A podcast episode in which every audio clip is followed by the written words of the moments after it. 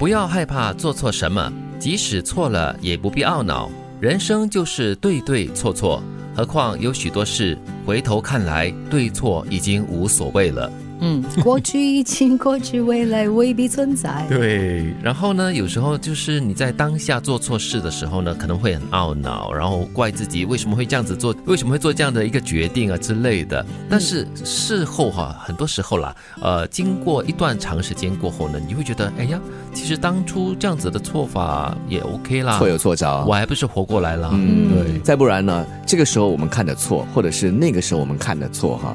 其实，在那个时候的我看起来就是对的嘛。嗯，对。其实我觉得我们常要提醒自己，事事无绝对。对啊，所以也不要害怕自己做错什么东西，因为你一旦很害怕自己做错什么东西的话，就不会去尝试了，也不会有那个勇气去面对它所带来的一些，不管是好的还是坏的后果。有的时候你很坚定的觉得它是对的事情，过了一段时间你回头看，哎呦。怎么会这样？对对对，所以我觉得重要的不在于对错这个结果，嗯，更多就是你在这个过程中的所谓思考过程，嗯，还有你所经历的，这才是比较重要的。不要去反复思考同一个问题，不要把所有的感情都放在同一个人身上。你还有父母，还有朋友。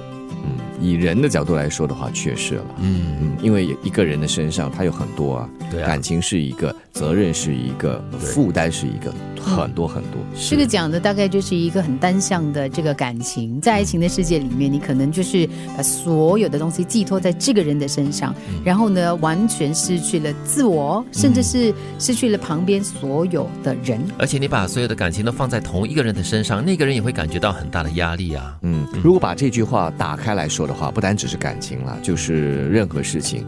第一句话他说到不要去反复思考同一个问题，这里说的更多是一种极。端性的情况，就是会让你钻牛角尖。是同一个问题，如果你想来想去，反复的思考，都想不出一个结果或一个所以然的话呢，就表示说这个问题并不是那么简单的。你就把它搁在一边，呃，让它晾一晾，这样子哈。可能你在做了一些事情过呢，再回头来看一看的是，哎，反而会有一个解决的方案哦。是这个时候，或许找一个人来跟他聊。嗯，你边聊的话，你会发现，哎，这个问题好像越聊越看到了它的光明，对一些苗头哈。对，有负面情绪是正常的，但是要清楚知道，这只是生活的一小部分。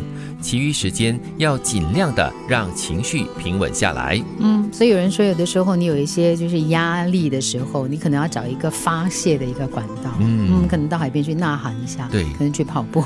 对，最重要就是你要认同哈，这个负面情绪是正常的。你不要因为一旦有了这个负面情绪呢，就一直在那边懊恼。哎呀，为什么会感觉这样低落了？为什么我会感觉这么悲观呢？这样子，你就要去坦然的去面对，或者就如金云所说的，你找一个管道把它发。发泄出来，让你自己的情绪就平稳下来了。是激励讲师也好，辅导员也好，都说嘛，所有的情绪我们都不要忽视，是不要把它分辨是好或者是不好，应该或者是不应该，就是要正视它，看着它，然后慢慢的抽丝剥茧的让它淡化。